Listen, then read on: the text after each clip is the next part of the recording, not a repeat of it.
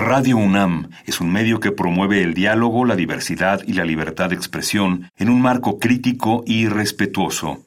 Los comentarios expresados a lo largo de su programación reflejan la opinión de quien los emite, mas no de la radiodifusora.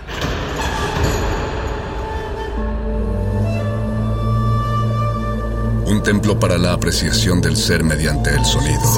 mediante el sonido. Para nosotros. El sol sale durante la noche. Nuestros gritos llevan la mesura del silencio. Y el descontento está lleno de baile y risas. A todo, incluso a nosotros, nos resistimos. La universidad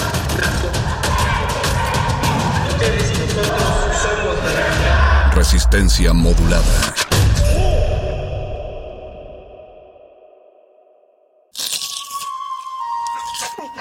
Es momento de alimentar nuestro espíritu con páginas. Las letras son la botana del alma.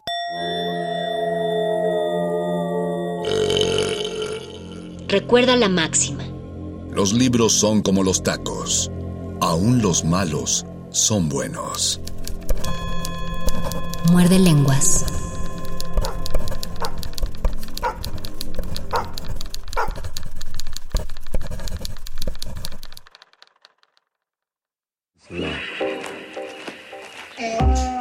Muy buenas noches, querida audiencia de Radio UNAM. Buenas noches, estimada Resistencia, que nos escucha desde los siete rincones del mundo a través de las ondas del 96.1 de FM en Radio UNAM o de www.radio.unam.mx. Les mandamos un saludo inmenso desde la XEUN Radio UNAM, transmitiendo orgullosamente para ustedes en esta emisión nocturna de su programa favorito de, de, de todos los tópicos por conocer habidos y por aigar en los conocimientos humanos.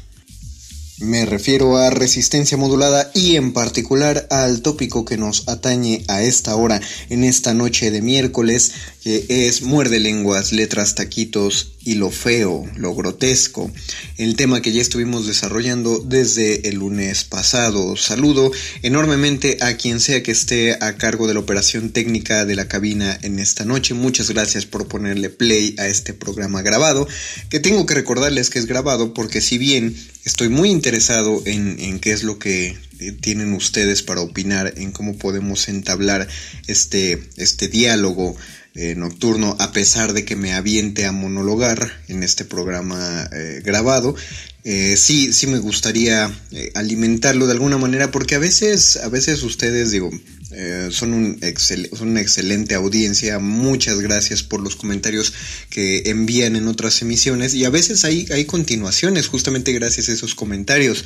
Fue, fue gracias a la forma en la que respondieron a, las emisiones pasadas que hubo eh, una semana de continuación para hablar acerca de la comedia, que tuvimos una semana de continuación acerca del siglo de oro, que es un tema eh, generalmente de, de, desde el punto de vista académico, o más bien desde el punto de vista estudiantil para con academia, no es como de lo más digerible y de lo más agradable. Quiero pensar que, que es porque como a mí me apasiona el tema, pues les gustó como se los platiqué y entonces por eso por eso pudimos tener una continuación, pero bueno, realmente no fue posible por mí, sino que fue posible por sus comentarios. Entonces, si hay manera de debatir acerca de este tópico de la fealdad, pues, pues venga adelante, que se abra en redes sociales. Estamos en Facebook como Resistencia Modulada y en Twitter como arroba Rmodulada.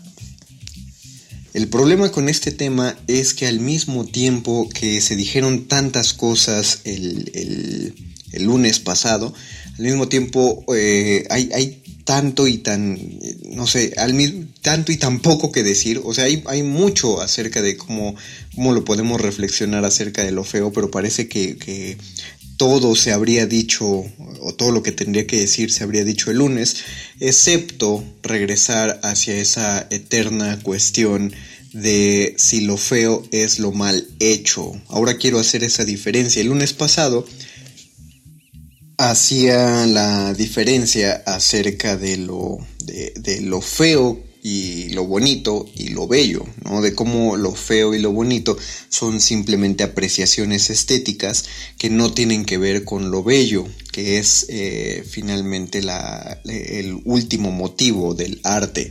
Eh, el arte nos transmite belleza, pero esa belleza puede ser a través de lo bonito y puede ser a través de lo feo. En eso, en eso creo que estamos claros. Sin embargo, creo que sí surge la duda, bueno, entonces, si yo artista, yo hago arte eh, y lo que busco es lo bonito, perdón, lo que busco es lo bello y lo voy a conseguir ya sea a través de lo bonito o lo feo, muy independiente de quién lo aprecia o de yo haciéndolo, entonces bajo ese parámetro probablemente todo, todo lo que haga cualquier artista, cualquier persona que se autollame artista, todo podría ser considerado arte. Ay, ahí es donde la puerca tuerce el rabo en todos los estudios del arte porque de nuevo regresamos a ese, a, ese eterno debate que sinceramente al, mismo tiempo de que espero que nunca termine, yo sí quisiera que, se llegara a una conclusión, a un consenso general. O sea, lo que pido es un imposible, una utopía. Eh, porque no, no, no, no, yo sí soy de los que cree que y, repito, de los que cree, es decir, es mi creencia, es mi ideología, de que si hay un arte bien hecho y un arte mal hecho. Y el arte mal hecho no, no podríamos considerarlo dentro del arte. De ahí a saber qué es lo que está bien o mal hecho, hay un, hay un tramo enorme, hay un tramo imposible de, de conseguir. En algún momento en este, en este muerde lenguas, a lo largo de los siete años que hemos transmitido este muerde lenguas, sí tuvimos una emisión acerca de los libros de autoayuda. Eh, y son muy esclarecedoras estas pláticas. Tocamos muchos temas eh, que se salen como de la estética literaria. Es muy curioso, cuando empezamos a planear muerde lenguas, Recuerdo que nuestras primeras parrillas temáticas eran, bueno, la primera semana vamos a hablar de los griegos, ¿no? Después vamos a hablar de libros sagrados, después vamos a hablar de los contemporáneos. Eh, no íbamos a hacer una línea del tiempo, pero sí íbamos a tocar esas distintas ramas de la literatura. Al poco tiempo empezamos a tocar ya ya temas como, como relatos de espanto y, la oralitura, lo que el, el, término que acuñó Luis Flores del Mal, y luego empezamos ya a los programas más abstractos como aquel que tuvimos sobre el color blanco, aquel programa que hicimos sobre los años 90, y entonces los, los, los temas pues hemos, hemos entrado en varias controversias y uno de ellos fue cuando nos pusimos a hablar de los libros de autoayuda y repito, fue muy esclarecedor porque aunque obviamente llegamos a la emisión Luis Flores y su servidor el mago conde con el sable desenvainado para destrozar a los autores de literatura de autoayuda, pues finalmente llegamos a la reflexión de que esos libros existen por algo. Y no, no, la reflexión no era de que existen para llenar un mercado, que sería lo más, pues no sé, lo más rápido, lo más obvio. Eh, los libros cumplen una demanda por cuestión monetaria. No, hay gente que genuinamente cree en esos libros y más aún hay gente a la que le sirven. Entonces, eh, si un libro escrito es funcional para un lector, para una lectora, y cumplió su propósito, eh, deberíamos considerarlo un, un libro menos útil, menos artístico, menos, no sé, de menor valor esa era la gran duda que, con la que cerramos esa emisión. Eh, los libros de autoayuda funcionaron para algo, pero podemos considerarlos literatura. Pues mm, con las definiciones de primaria nos enseñaron que entre los géneros literarios existía, por ejemplo, el género periodístico. No estoy diciendo que el periodismo no sea útil, estoy diciendo que el periodismo es considerado un género literario. No, no, es, la, no es ficción, no es estético, no es poético, por más que algunos autores se esfuercen en escribirlo de esa manera, pero no entra en ese canon de literatura y sin embargo es literatura, por lo tanto los libros de autoayuda eh, son, pues sí, son, son literatura, pero eh, convengamos que Padre Rico, Padre Pobre no es el Ulises de James Joyce, ¿no? El, monje que vendió su Ferrari no es muerte en Venecia. eh, hay una diferencia, hay un valor estético distinto entre uno y otro de, los libros. Cumplen funciones muy particulares, eh, pero y, distintas y están enfocadas para distintos públicos.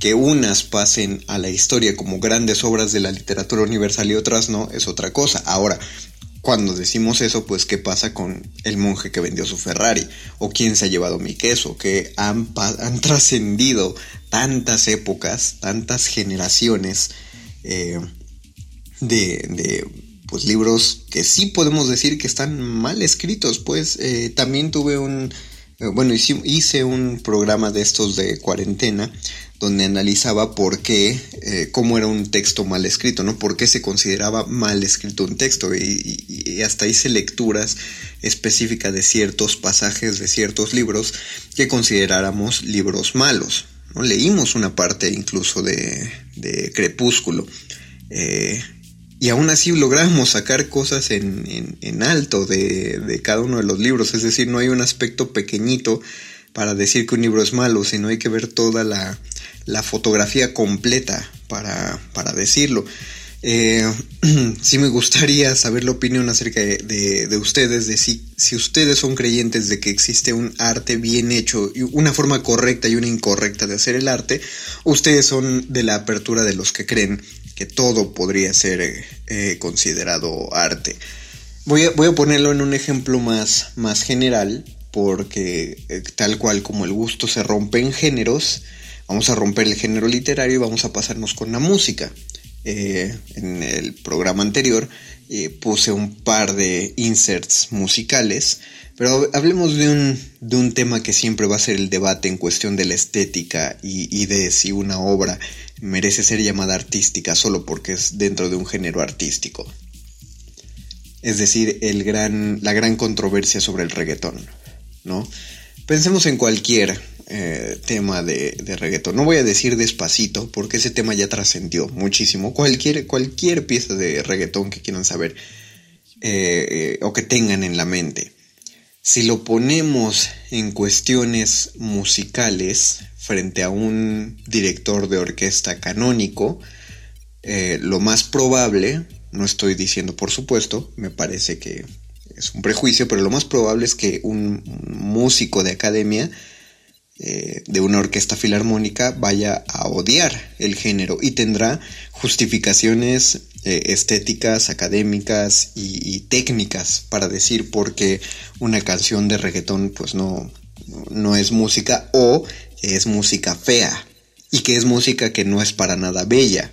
¿no? repetimos, eh, ¿cómo, ¿cómo entramos en esta eh, en estos términos el lunes pasado, decíamos que lo bello es aquello que te transmite un sentimiento de verdad, eh, de la verdad. La verdad se puede transmitir a través de emociones. Cuando una pieza de arte nos conmueve, nos sacude, estamos experimentando la verdad y esa verdad la podemos experimentar a través de obras eh, calificadas como bonitas o feas. El bonito o lo feo no tiene que ver con lo bello. Ok. Si estamos escuchando El pájaro de fuego, eh, o, el, concierto en sol menor de Mozart, entonces diremos, ah, qué belleza, porque claro, nos está transmitiendo algo, alguna de esas piezas, cuando menos lo que nos transmiten es su trascendencia a través del tiempo y, cómo se mantienen vigentes esas piezas. Pero habría que preguntar qué tan vigentes son, digo, ah, en, el siglo XVIII eh, uno iba a una, a una fiesta, tal cual a una reunión bohemia o de sociedad, etcétera, y se ponía una de esas canciones y pues era el hit. No, no sé si bailaban, me parece que no bailaban, pero esa era la música para poner en una fiesta de alta alcurnia.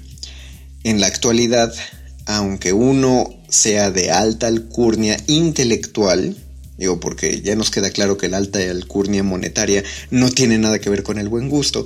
Aunque uno esté con gente de alta alcurnia intelectual, mm, va a ser muy difícil que, alguien, eh, que en un consenso todos quieran escuchar solo esa música, ¿no? Y está bien, porque conocemos ahora, hay tanta música, hay tanta oferta musical que ¿por qué tendríamos que oír solo el concierto de Mozart? O a cualquier músico de academia ¿no? Cualquier orquesta, cualquier pieza para, cualquier pieza sinfónica de, contemporánea, ¿no? Del siglo XX, incluso del siglo XXI. Eh, pues como que no va a ir con acorde a, esto. Es, es curioso.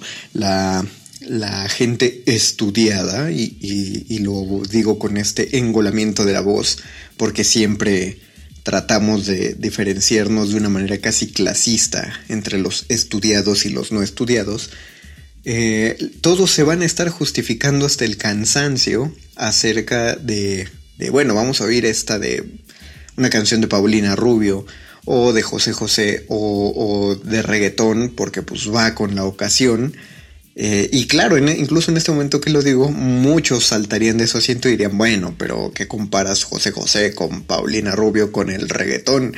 Eh, son como estratos muy distintos. Pues no tanto así, porque incluso habría gente a la que no le parezca eh, la aparición de, de, José José en ciertos contextos. Digo, hay, hay gente que hasta la fecha se sigue quejando de que Juan Gabriel haya, haya cantado en Bellas Artes ¿no? Eh, si eso hubiera ocurrido, por ejemplo, en la administración actual, si Juan Gabriel siguiera vivo y en, nuestro, en nuestra 4T eh, interpretara en Bellas Artes, pues el grito en el cielo que, se, hubieran puesto los conservadores, ¿no? Eh, los conservadores de todo tipo, no, no solo político.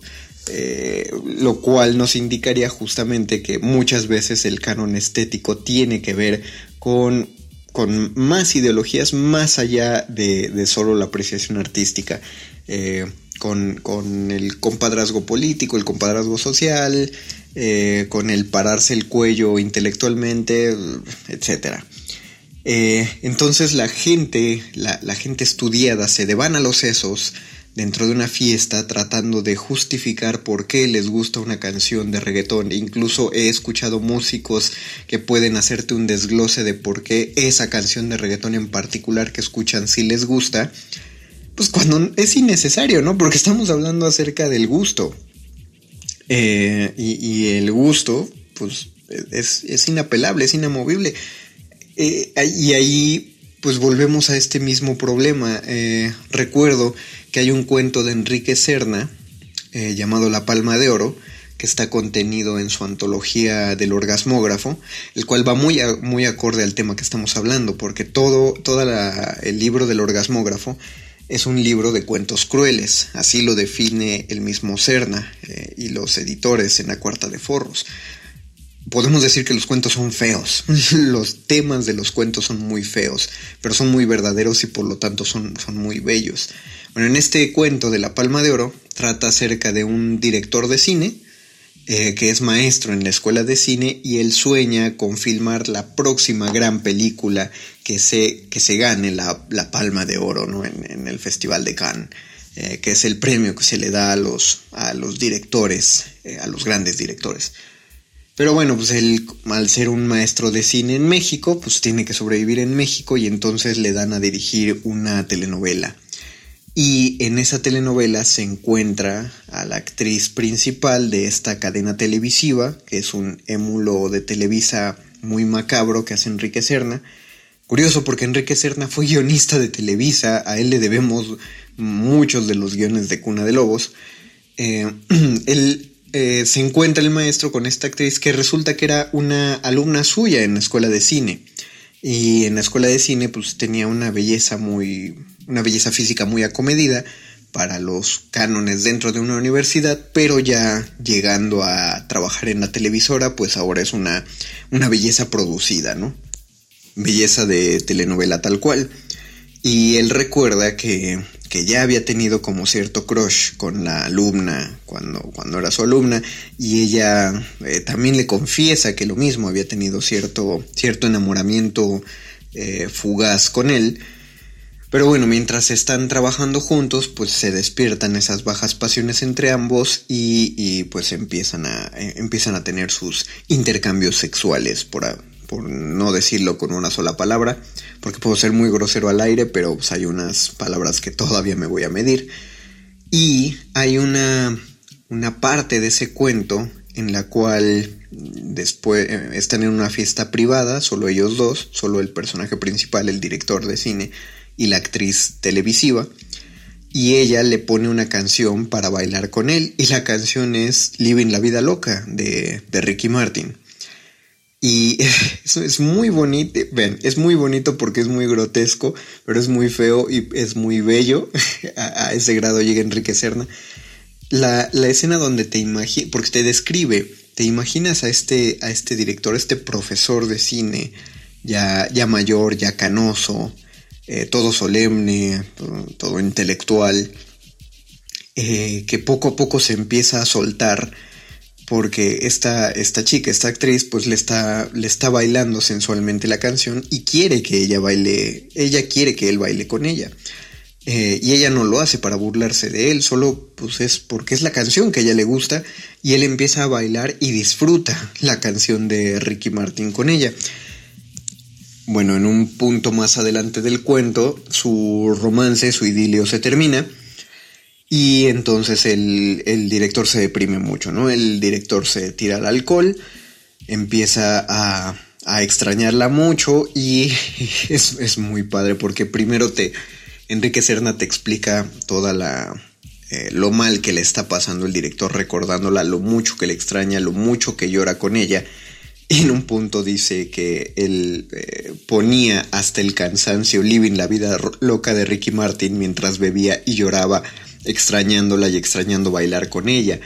La escena es grotesca, la escena es, es, es fea, pero es bella porque, porque es cómica y a la vez nos recuerda, eh, pues es, es, como una situación con la que todos nos podemos relacionar. Digo, no, no me parece que en general todos hayamos llorado escuchando Living la Vida Loca, pero sí hay una, hay una cancioncita que ni siquiera es triste, una canción que ni siquiera es una gran pieza de la composición musical, pero pues nos recuerda a alguien. Y la canción nos pone tristes, ¿no? Eh, y, y, me parece que define perfectamente eh, esta cuestión eh, que les comentaba en que pues finalmente al apreciar una pieza artística, si lo que quieres es que te conmueva, incluso este, este sacudimiento de las emociones está sujeto a la interpretación de cada persona, ¿no? Eh, recordemos, por ejemplo, este, este joven eh, que se hizo muy famoso, muy, muy popular en redes sociales porque lloraba al estar en presencia de Cepillín. y, mucha gente se ríe, bueno, no mucha gente, todos no, la verdad, nos reímos de él, nos parecía risible que él llorara, él se conmoviera hasta las lágrimas por estar en presencia de un, payaso, de ese payaso en particular, de Cepillín, de la voz de Cepillín, de la música de Cepillín, pero sin embargo, no, pero sin embargo, eh, oigan, sin embargo, no, no, eh, pues no entendemos qué pasaba por la mente de este joven al escuchar al escuchar las canciones de Cepillín, ¿qué tendría por, digo, la primera impresión que la mayoría tenemos, y lo decimos con mucho prejuicio, es que algo no está bien en, en la mente de este muchacho. Repito, es un prejuicio, y lo estoy reconociendo y definiendo como tal, porque es así, o sea, la verdad es lo que pensamos, pero nada nos da esa seguridad. ¿Por qué pensamos que hay algo mal con él? solamente porque se sale de nuestra propia noción de lo que, de lo que es, es correcto en el, en el, pensamiento y en la apreciación estética, ¿no? Y sobre todo en los recuerdos y en las emociones. puede ser, o sea, no hay nada que indique que no sea una persona completamente funcional y que lo único que pasa es que pues, le, le gusta mucho ir a cepillín, ¿no? y se conmueve con eso. Bueno, eh, vamos a hacer una pausa musical ya que eh, estamos yendo sobre esto, eh, esta línea de qué es considerado una, una pieza artística bien hecha o mal hecha en cuestión de la fealdad o de lo bonito. Hay una canción, digo, la vez pasada me fui con elecciones bastante suaves. Ahorita voy a subir mucho el, tono de la, de la fealdad y de lo grotesco una pieza musical que me presentó eh, mi amiga Luisa Iglesias. Recordarán a Luisa Iglesias, le mando un caluroso, enorme eh, abrazo a Luisita. Eh, cuando coincidimos en la Fundación para las Letras Mexicanas, me presentó una canción que siempre me ha aterrado. Y es, y es una cosa que le voy a advertir a la gente.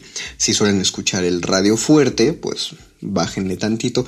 Quiero invitarlas e invitarlos a que escuchen por completo esta canción, eh, pero es difícil, ¿eh? Sí, sí me parece que es difícil. Niños en la audiencia, si es que hay niños en la audiencia, no se asusten, es solo una canción. Yo sé que suena mucho a una canción eh, como de leyenda urbana de internet, pero no es una canción, es un experimento electrónico que se llama La Dama Hamburguesa, Hamburger Lady, de el grupo Troving Grizzle.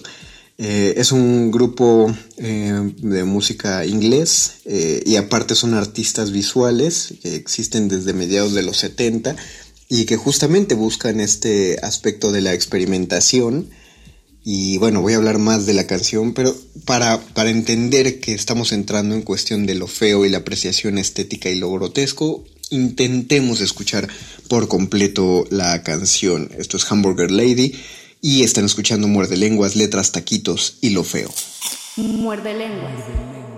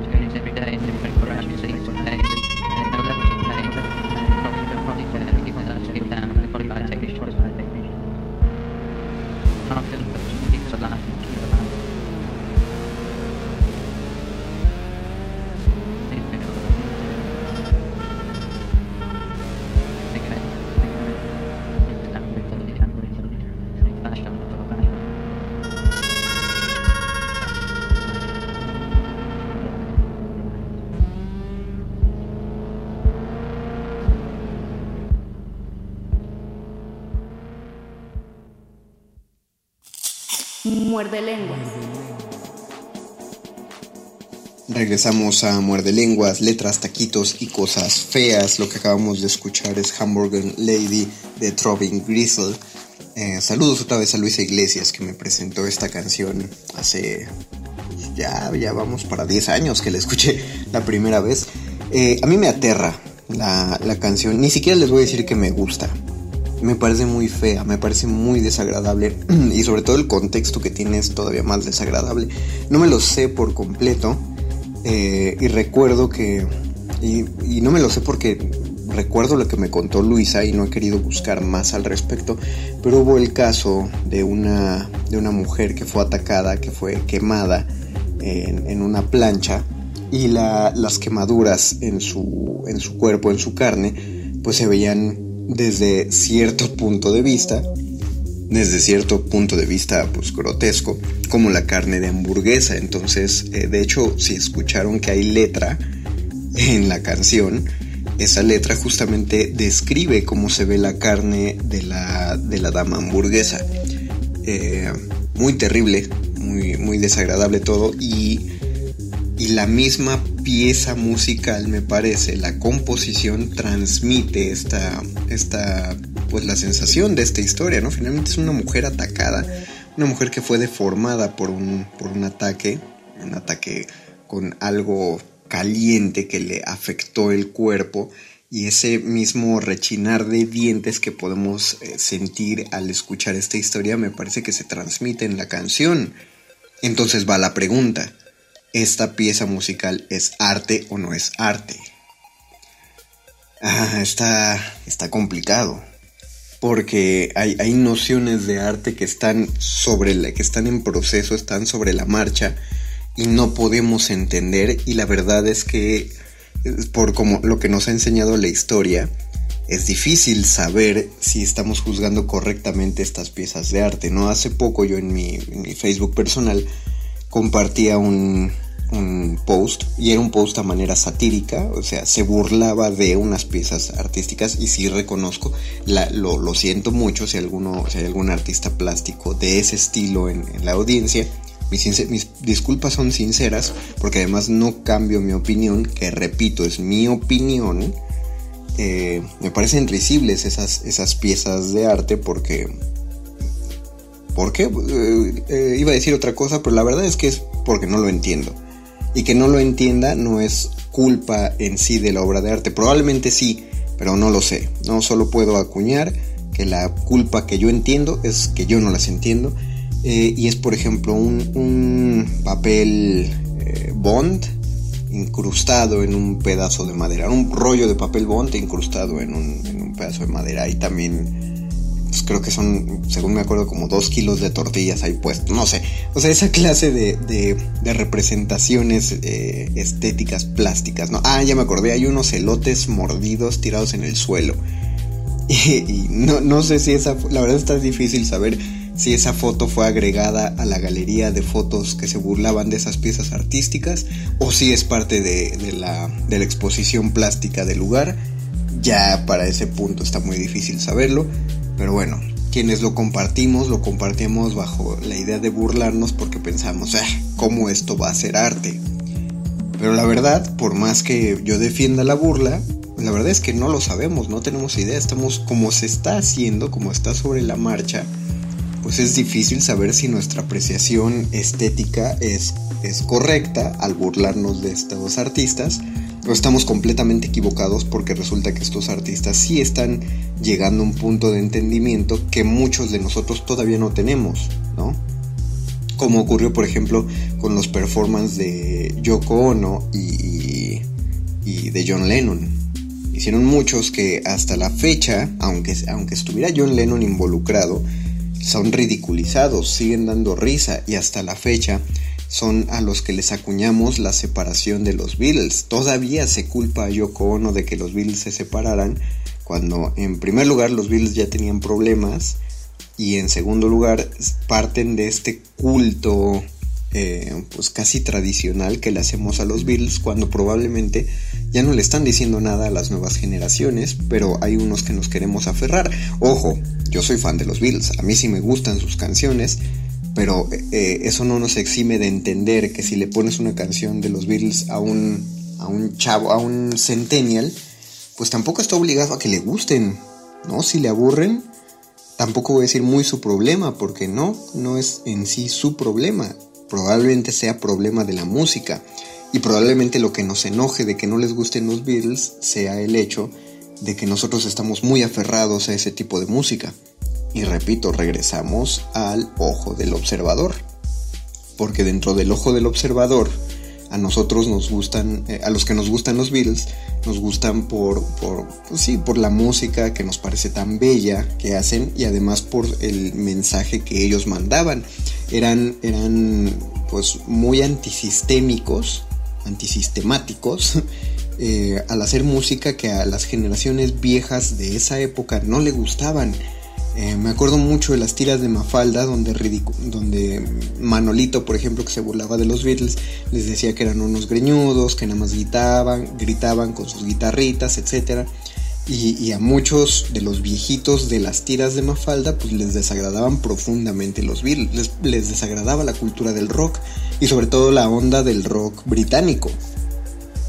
Pero justo como esos personajes se pues, despotricaban contra los Beatles, es el mismo tipo de despotricamiento, el, mismo tipo de enojo que nosotros tenemos hacia el reggaetón. Bueno, no nosotros.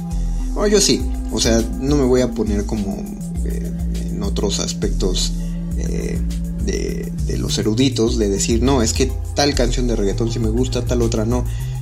Las, las oigo, por supuesto. En general, en general no me agrada pero eso, ya lo reconozco simplemente como un aspecto estético. No me agrada y sin embargo en la actualidad no concibo una fiesta en la que no se ponga reggaetón, porque ese es el sonido de una fiesta.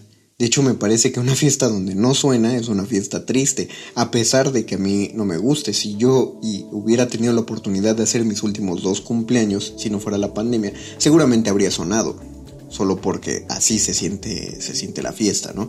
Eh, me parece música fea, pero eso no implica que haya gente a la que no le parezca bello. Hay, hay canciones que nos van a transmitir eh, emociones que otros no van a poder comprender. Regreso al ejemplo, a, lo que decía antes de esto, ¿no? Eh, y, pero aún así no he contestado y, lo siento mucho, querido, querido, querida amor de escucha, si tu intención es pensar que voy a dar una respuesta a esto, de cuál es el arte bien hecho o mal hecho, pues es que no tengo la respuesta, repito. He dado como lineamientos, parámetros, que, que la verdad son dados por la academia, pero lo que es cierto también es que las academias están viciadísimas. Es decir, hay un llamado de atención muy actual que están haciendo las feministas en la actualidad acerca de, y es completamente cierto, ¿Por qué en las academias nos ponen a leer tantos autores hombres y se deja tan de lado a las autoras mujeres? Eh, y esa idea está muy arraigada, de hecho, yo recuerdo justamente que la tenía tan arraigada cuando yo estaba en la facultad que mi única explicación, y era explicación que también eh, se, era, era respaldada por el mismo profesorado, la explicación era, pues es que no hay tantas buenas autoras. Podemos decir que matemáticamente solo por la represión sistémica que tuvieron las mujeres, efectivamente por cada autor masculino, no, por cada autora femenina había 10 autores masculinos, sí, pero al mismo tiempo, o sea, si de por sí se le permitía escribir a muy pocas mujeres, y digo permitía porque si era, si era una cuestión de represión, si se le permitía escribir y publicar a tan pocas mujeres, porque encima de que hay pocas mujeres publicando, encima no se difunde la lectura de sus textos. Si es una cuestión de academia, si es una cuestión de, sistema, hay, una, hay un pensamiento ahí detrás que sustenta el hecho de decir, no, es que hay mejores autores masculinos. Pero ¿quién lo dice? Nos lo está diciendo finalmente la academia. Y, y que conste que yo Aún así, aún con todo, voy a defender muchos aspectos de la academia, pero los voy a defender solo porque me dan seguridad. Eso no implica que sea infalible y que tenga toda la corrección eh, y que no debamos romper sus esquemas. Al mismo tiempo de que respeto la academia, creo que estamos en el punto en el que debemos, debemos destrozar lo que hemos aprendido de ella y debemos rehacerla.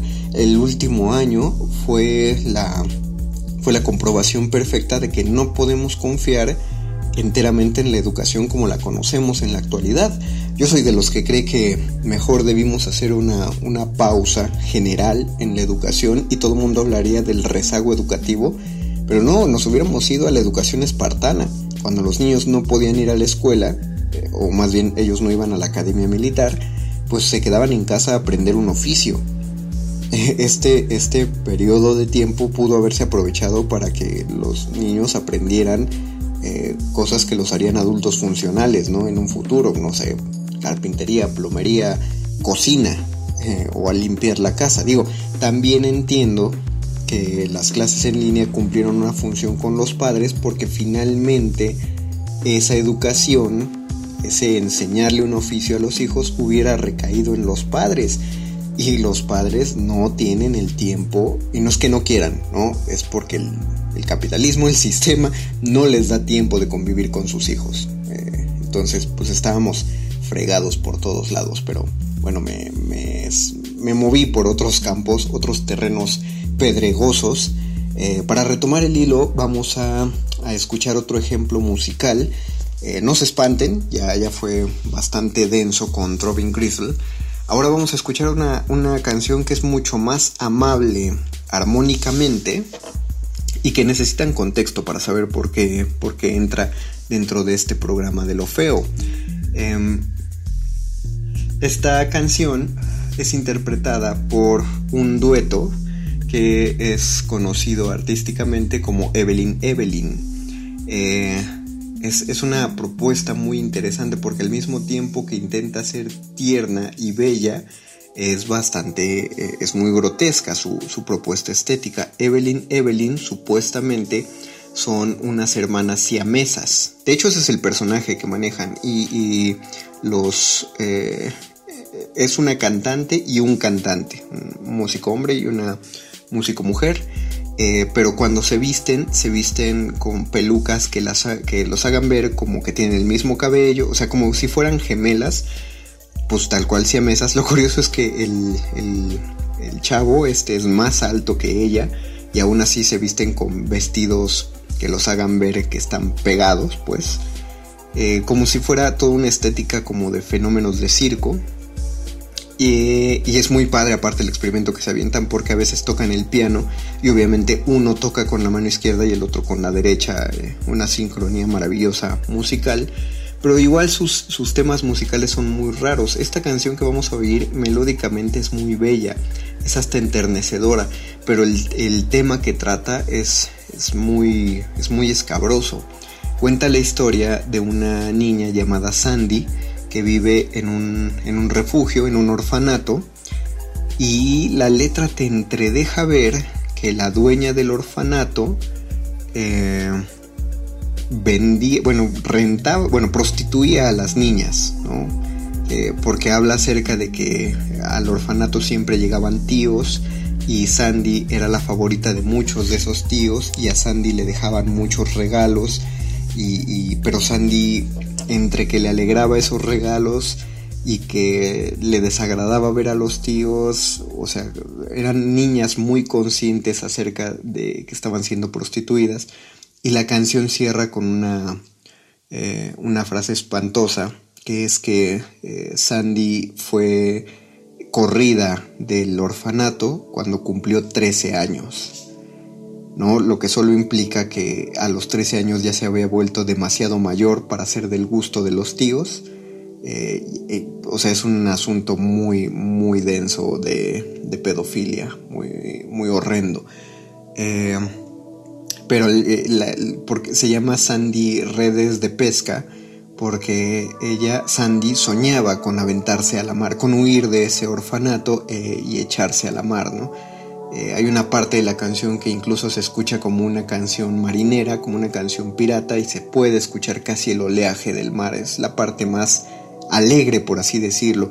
Entra en este, en este programa justamente porque la melodía es muy alegre, la melodía es muy tierna, en algunos puntos triste y en algunos puntos parece alegre, pero el tema es muy, muy denso, es decir, el tema es feo, pero la canción es bellísima. Vamos a escuchar Sandy Fishnets, es una versión completa, está algo larga, pero estoy seguro que la van a disfrutar mucho del dueto Evelyn Evelyn. Esto es Muerde Lenguas, Letras Taquitos y Lo Feo. Muerde, Lenguas.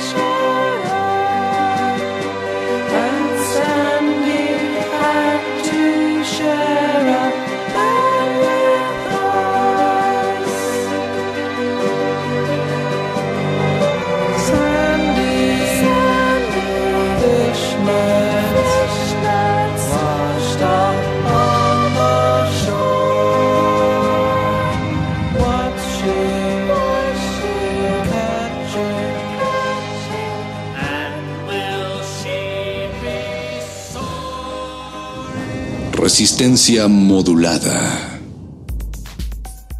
Lo que acabamos de escuchar es Sandy Fishnets de Evelyn Evelyn. Si les gustó la melodía, eh, pueden encontrar en YouTube tanto conciertos de este, de este dueto Evelyn Evelyn como versión, eh, una versión instrumental de esta misma canción. Yo la quise dejar con la letra porque eh, quería ver si hay alguna persona en la audiencia que sí le, man- sí le mastique bien al inglés, quería ver si sí atrapaba la historia, si no por eso se las conté antes de, de, de salir al, de que sonara la canción. Y por si se perdieron la explicación, eh, quiero decirles la buena noticia de que ya estamos en Spotify.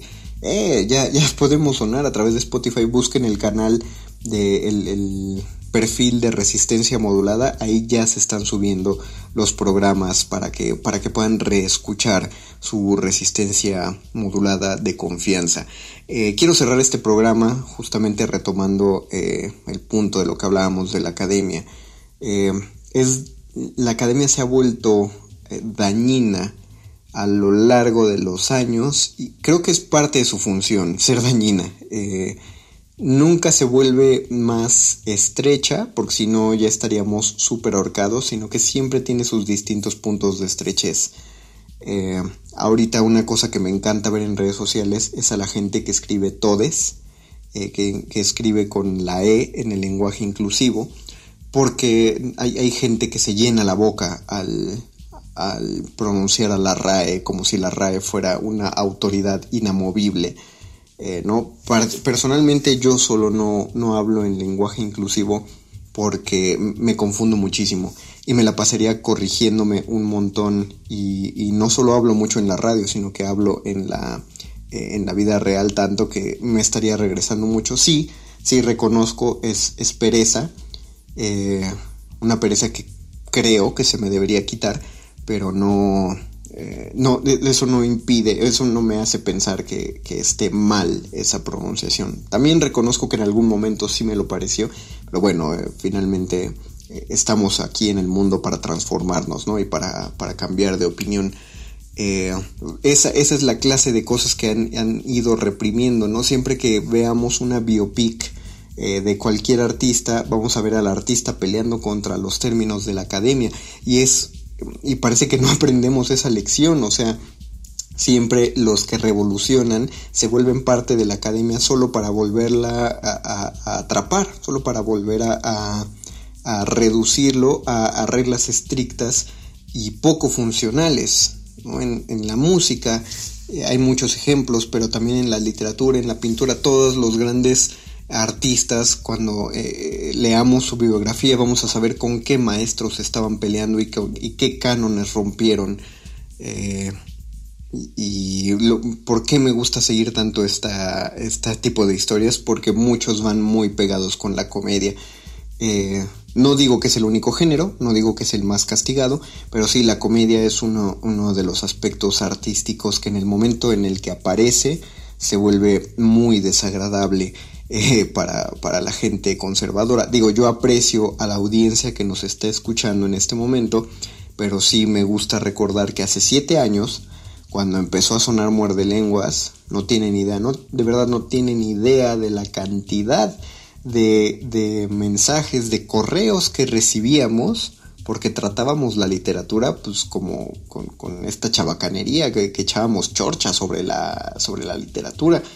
Eh, y más aún, no hemos dejado de recibir esos correos. Todavía me sorprende que en algún mes reciente eh, de pronto nos, nos escriben para, para, decir que su servidor o Luis Flores del Mal pues no leemos o no sabemos leer o no sabemos hablar. Eh, porque pues porque soltamos chistes al aire, ¿no? Y son, y son chistes, son casi memes sonoros. Pero bueno, eh, al respecto solo puedo decir que acepto las críticas, si tienen razón, soy una persona que no sabe nada de nada, solo sé de una cosa y sé de lo que es divertido y lo que vamos a escuchar para cerrar este programa sí es divertido, es llamado el dueto de los gatos. Eh, en su momento todo lo que tenía que ver con música bufa, es decir, música graciosa, no era pues del aprecio de ningún tipo de academia.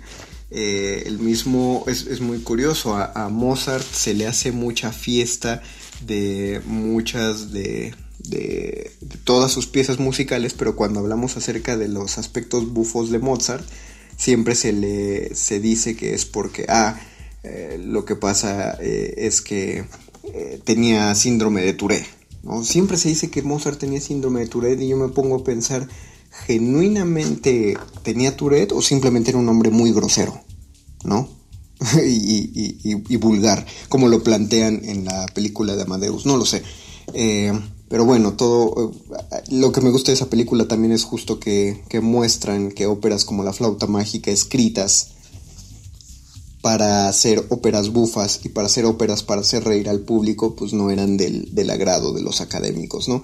Así que vamos a escuchar para cerrar este programa el dueto de los gatos compuesto por Giacono Rossini, perdón, el, el maestro Rossini, ¿Y por qué se llama el dueto de los gatos? Pues solo con escucharlo van a, van a entenderlo claramente. Muchas gracias a quien sea que le puso play a esta emisión en Radio UNAM y muchas gracias a quien produjo este programa. Gracias Betoques, gracias Mónica Sorrosa, gracias a ti audiencia por escucharnos. Eh, la próxima semana suena, suena mi amigo Luis Flores del Mal, pero regresamos con más Muerde Lenguas siempre. Gracias por mantenerse en sintonía en Radio UNAM. No se desconecten, quedan dos horotas de resistencia modulada. Por ahora me despido. Yo soy, fui, sigo siendo y seré el Mago Conde. Y nos escuchamos en nuestro próximo Muerde Lenguas. Tengan una buena noche.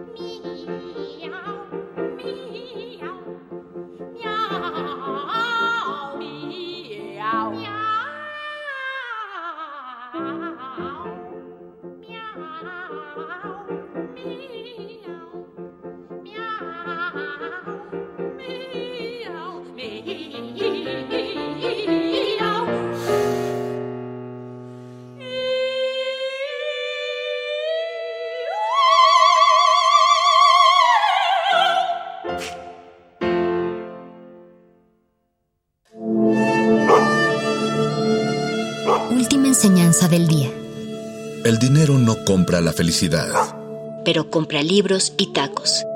Y eso se le parece mucho. Medítalo.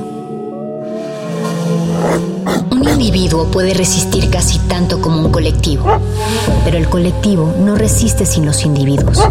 Manifiesto. No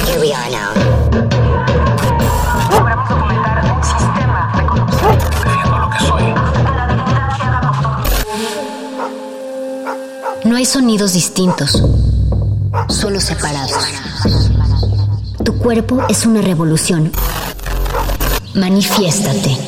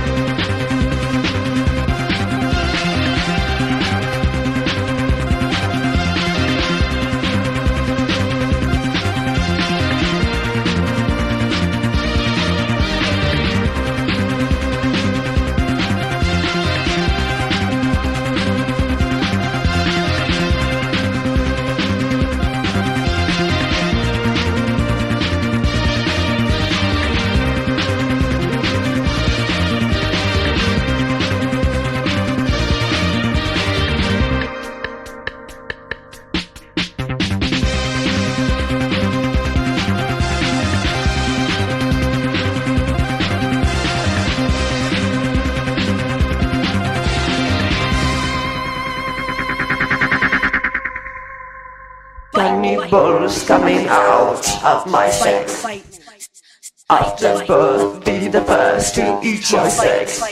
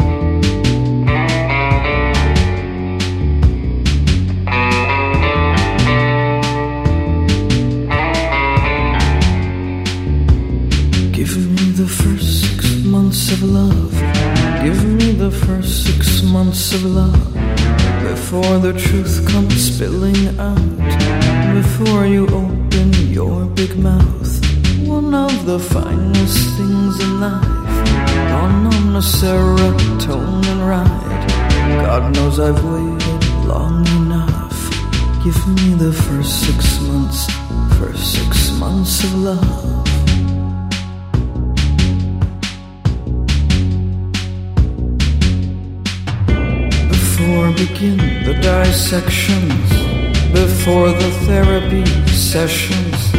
We danced the night we met. Now we need dancing lessons.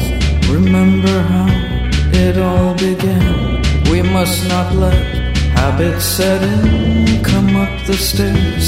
Let's recommence the first six months over again.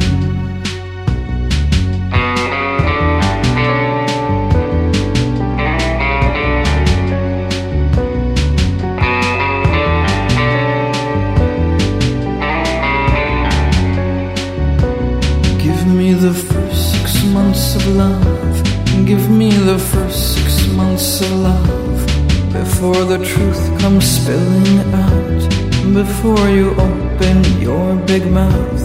One of the finest things in life. Gone on a serotonin ride. Babe, if we gonna stick it out, give me the first six months, first six months of love.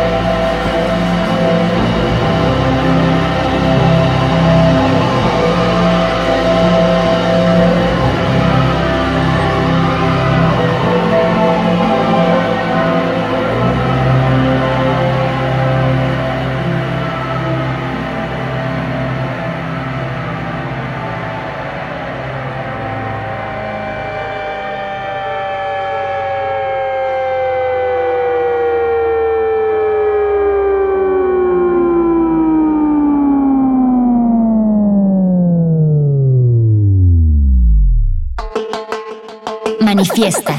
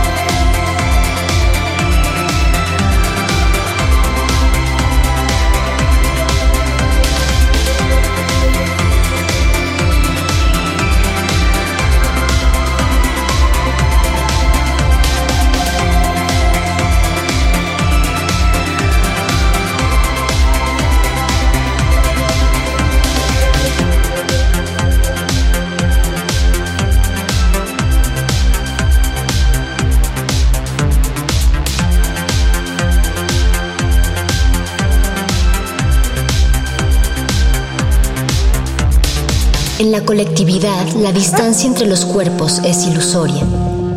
Pero en esa distancia está nuestro manifiesto.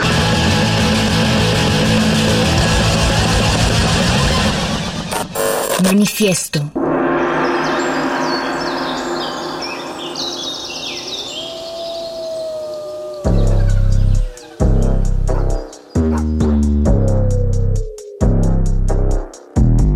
Hola, what's happening? No cap in my caption. Hola, what's happening?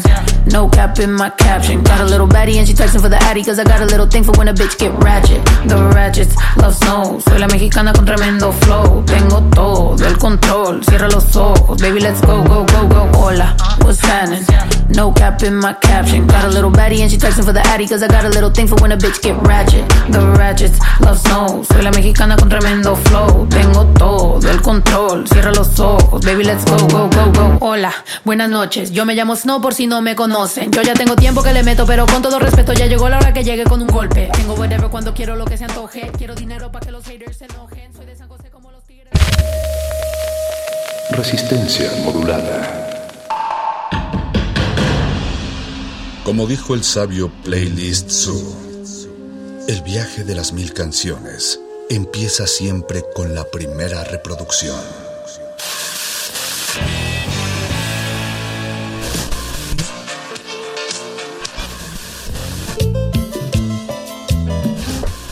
A continuación, un maestro te abrirá la puerta de su lista de reproducción. El resto va por tu cuenta. Ley listo.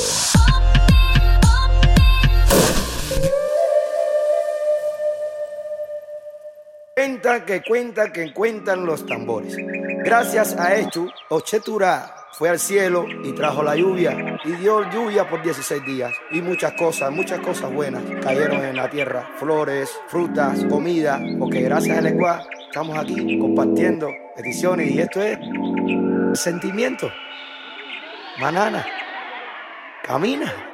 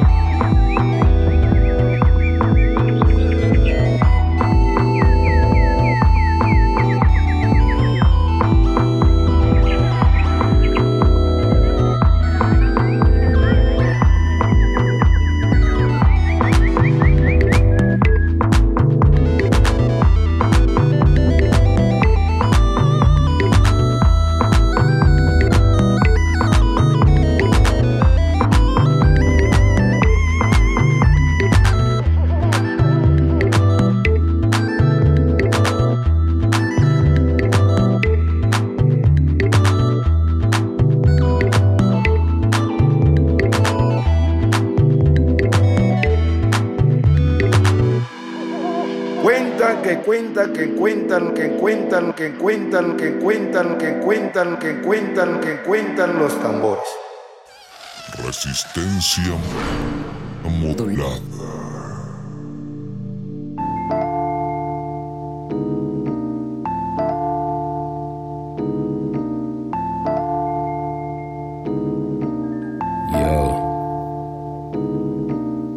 Yeah. Two tales from the jungle.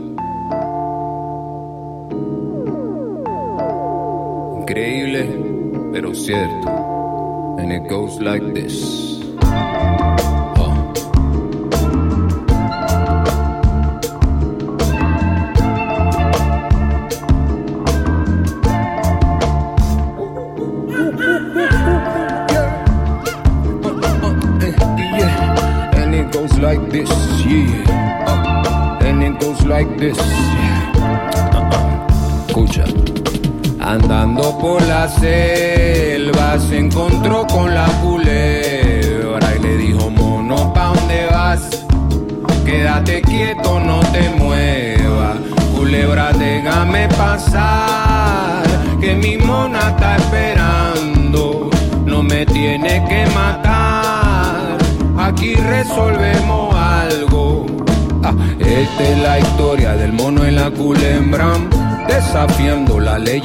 La selva.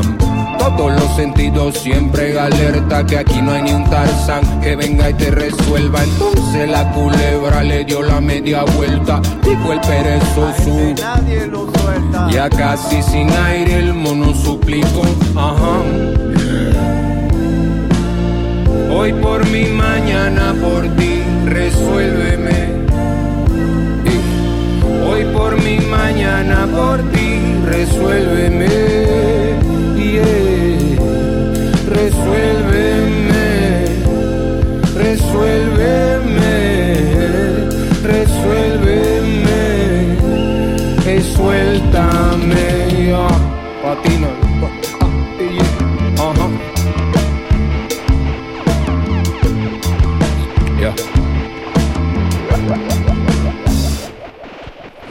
Tú sabes que en esta selva no hay lugar seguro y puede ser que en el futuro sea yo quien te saque de un apuro. Y la culebra se creyó la labia que el mono le soltó y suave se desenrolló. El mono dio gracias y adiós, fue por.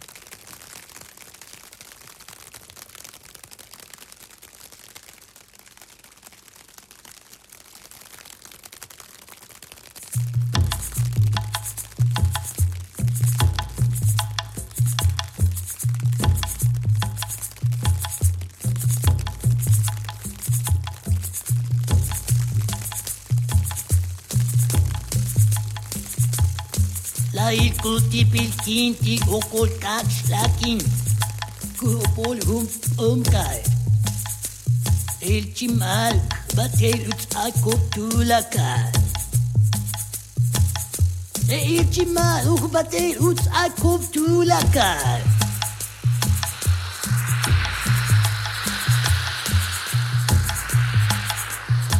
La kuti pilkinti okoltak slakiku opol hum omkai.